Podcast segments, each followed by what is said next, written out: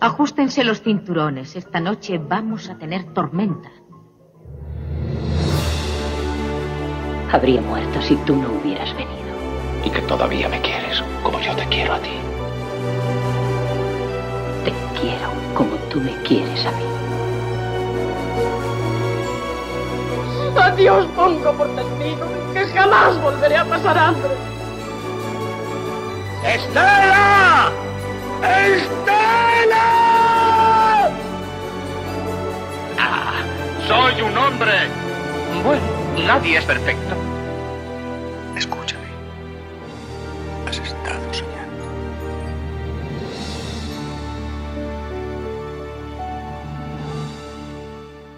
Muy buenas y bienvenidos a un nuevo episodio de Rebobine, por favor. Ya saben, el podcast eh, elaborado en Diario Sur y dedicado al cine clásico. Eh, y que tras unas intensísimas semanas, eh, ya saben que hemos tenido de Festival de Málaga, de de posteriormente de los Oscar, es el especial, el último especial que hemos hecho, que es el de Semana Santa.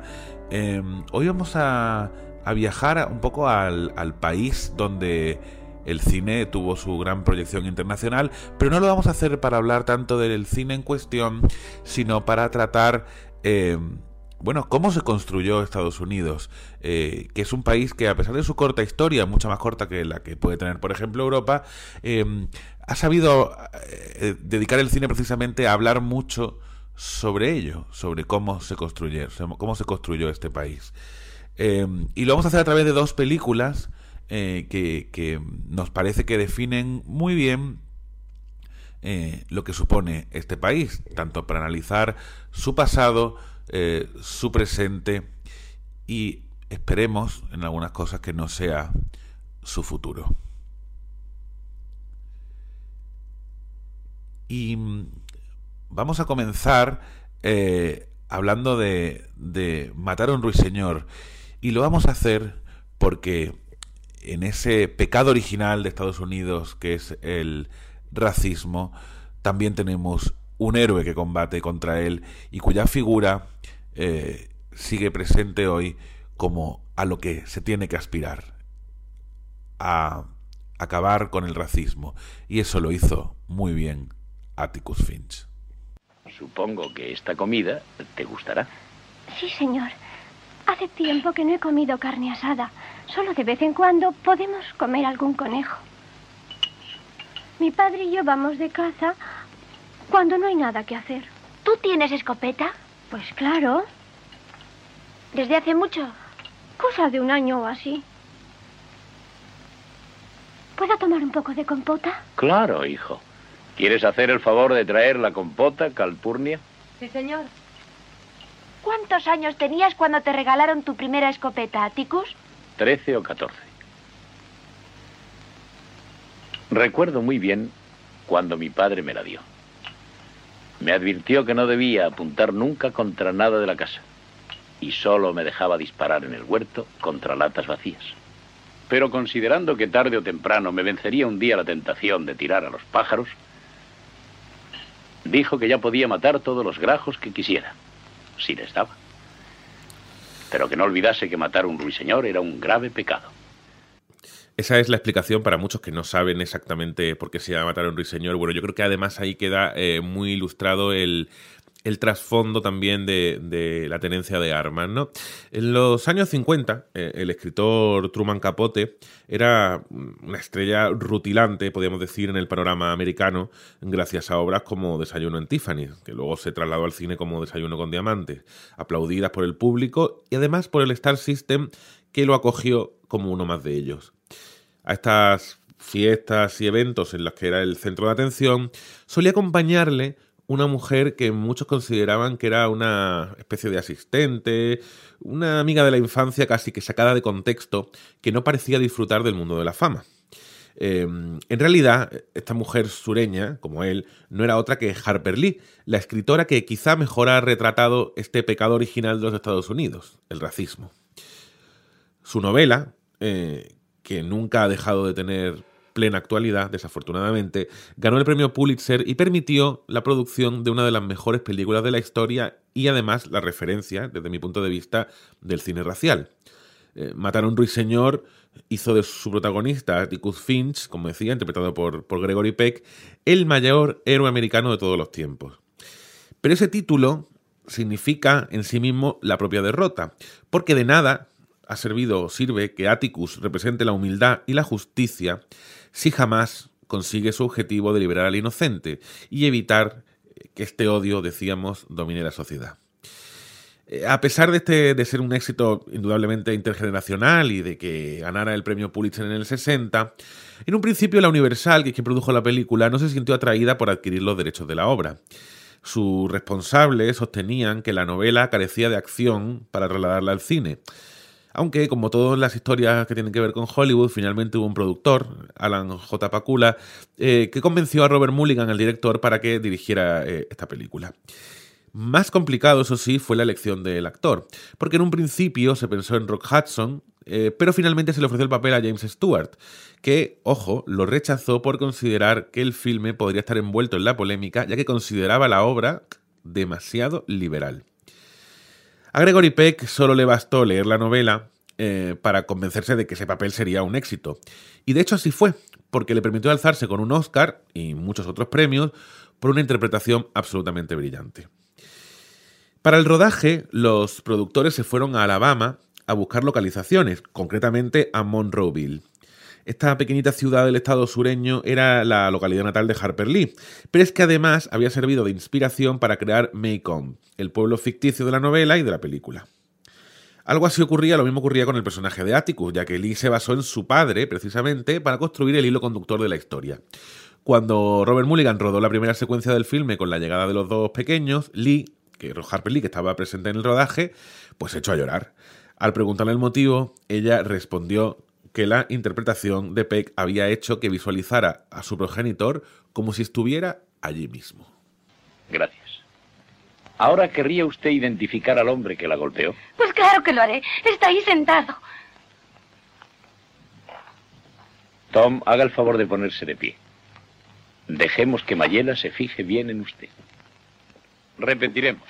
Esta vez, haga el favor de cogerlo con la mano izquierda. No, señor, no puedo. ¿Por qué motivo? No puedo valerme de la mano izquierda. Cuando tenía 12 años me la atrapó una desmotadora de algodón. Todos los músculos quedaron destrozados.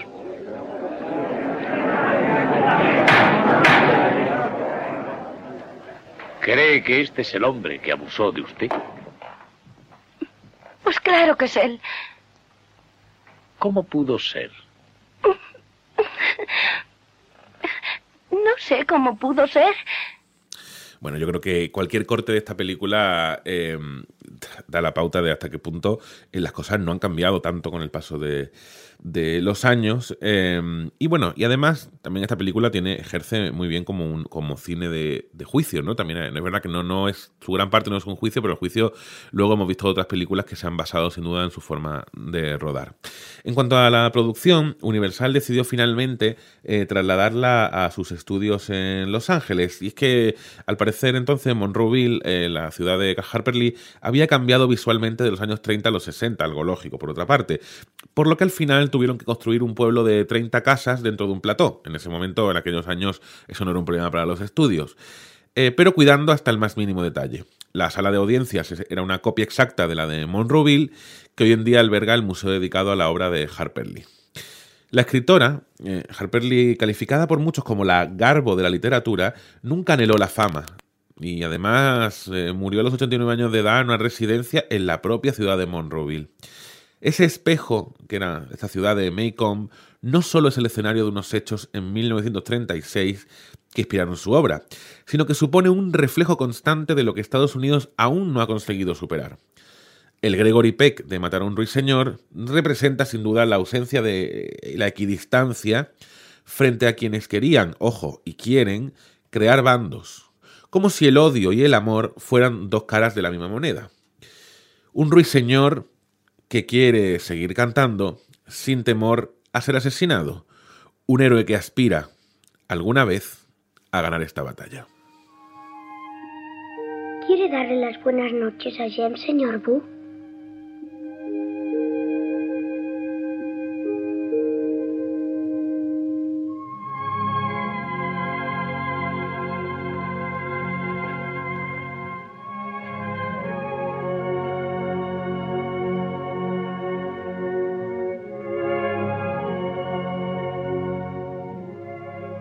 Acariciarlo si quiere. Está dormido. Si estuviera despierto no podría. Eso no le gusta. Acarícielo.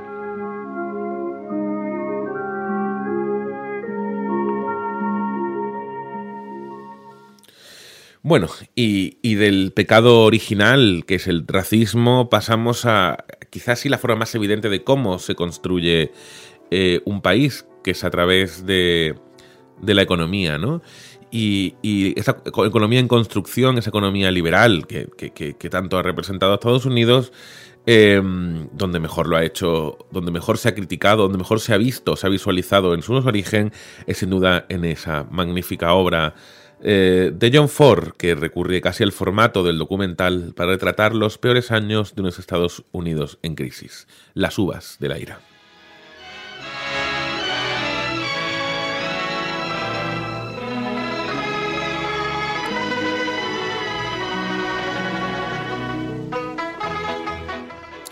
Hay que visualizarlo, ¿vale? Imaginemos ahora mismo que no estamos en España, que estamos en Estados Unidos y, hay que imaginarse cómo el polvo cubre los vastos territorios de, pongamos, Oklahoma.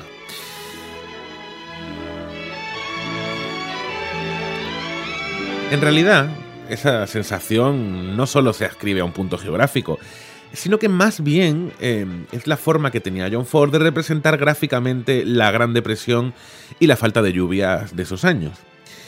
Lo mismo sucede con esas terribles excavadoras que personifican de manera directa a un capitalismo que nunca tiene una cara de persona. Ser capaz de trasladar esa simbología al espectador sin necesidad de subrayar, que hoy es un defecto muy muy grave del cine actual, es lo que hace de John Ford una figura clave en la historia del cine. Este inventor de narrativa y creador de planos eh, hace uso de todas sus capacidades para relatar las penurias que vivió la clase trabajadora de Estados Unidos en sus peores años económicos. Una clase trabajadora que ya ha dejado de autodenominarse como tal, decíamos, en el país donde el liberalismo ejerce su mayor influencia. Las uvas de la ira, por momentos eh, diría que más cerca del documental que del drama, no necesita recurrir al sentimentalismo, la cursilería, incluso el sensacionalismo, para causar auténtico desazón en quien disfruta del filme. Por eso lo convierte en el gran referente del cine social. En fiel reflejo, podríamos decir, la película de, la obra original de John Steinbeck, el proceso de elaboración implicó que desde la productora hasta el propio Henry Fonda, el protagonista, lo arriesgaran todo por su confianza en el proyecto. El actor, eh, siempre comprometido, estaba tan interesado en protagonizar el filme que no tuvo más remedio que rubricar un contrato con la Fox de condiciones leoninas, bueno, lo de aquella época, con una duración de siete años para poder dar vida a Tom Joad.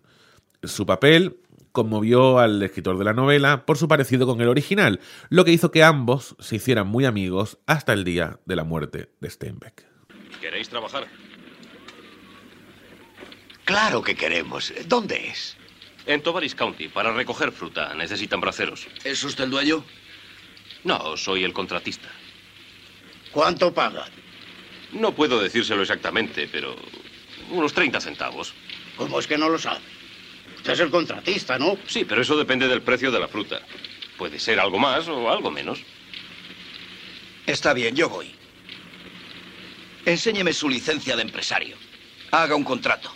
Diga cuándo, cuánto nos va a pagar. Fírmelo, ya llevamos. No te pases de listo. Yo llevo los negocios a mi aire. Hay trabajo. Si lo queréis, de acuerdo. Si no lo queréis, os quedáis aquí y en paz. Ya me han engañado un par de veces. Necesita mil hombres. Entonces se lleva 5.000 y les paga 15 centavos la hora. Y hay que cogerlos porque tiene uno hambre. Si quiere contratarnos, que ponga por escrito lo que nos va a pagar. Que nos enseñe su licencia. La ley no le permite contratar obreros sin licencia. Eh, Joe, un agitador un agitador. Eh, sí, resulta un poco inquietante hasta qué punto em, tiene actualidad esta película, ¿no? Bueno, decíamos que, en cuanto a la producción de, Las Uvas de la Ira, el, productor, Darryl F. Sanuk, eh, se gastó ni más ni menos que 100.000 dólares de la época para hacerse con los derechos de la novela. Eh, como ejemplo, ¿vale? Esta cifra fue muy superior a lo que costó en esos mismos años los derechos de lo que el viento se llevó. Eh, lejos de estar conforme con el texto, eh, Zanuck mandó emisarios a los campamentos de migrantes para comprobar que efectivamente Steinbeck no exageraba con el relato de la dureza de las condiciones de vida, en lo que tiene vivir alejado de la realidad. Eh, la respuesta de sus empleados, pues le dieron eso, un baño de realidad, porque fue muy clara. Si el escritor había pecado de algo, no era precisamente de exceso, sino de todo lo contrario. Aunque en la película no se hace referencia directa, eh, el crack del 29 no fue lo único que provocó la enorme ola migratoria de, los estados del interior del país a California que relata la película. Detrás de esta crisis económica estaba también el fenómeno conocido como Dust Bowl, una sequía que afectó a las llanuras y praderas que se extienden desde el Golfo de México hasta Canadá. Eh, la sequedad del suelo hacía que la tierra se levantara por el viento en grandes nubes de polvo y arena tan espesas que escondían el sol. Ello recibía la denominación de ventiscas negras o viento negro, un concepto que la fotografía de Greg Tolan retrata de manera magistral, especialmente en ese primer tercio de la película cuando el viaje comienza. No volverás a matar a nadie, ¿verdad? No, mamá, no es eso, no es eso. Es solo que... Bueno, yo de todas formas soy un proscrito. Tal vez pueda hacer algo, tal vez pueda encontrar algo que... Eh, vivir como pueda y Tal vez llegue a saber qué es lo que anda mal y ver si se puede hacer algo por remediarlo. Esto sí que lo veo claro, pero tengo que pensar. ¿Y cómo voy a saber de ti, Tommy? Pueden matarte sin que yo sepa nada. Pueden hacerte daño. ¿Y cómo voy yo a saberlo? Bueno, tal vez sea como decía Casey. No hay un alma para cada uno de nosotros. Solo un pedacito de un alma más grande, un alma común que pertenece a todos.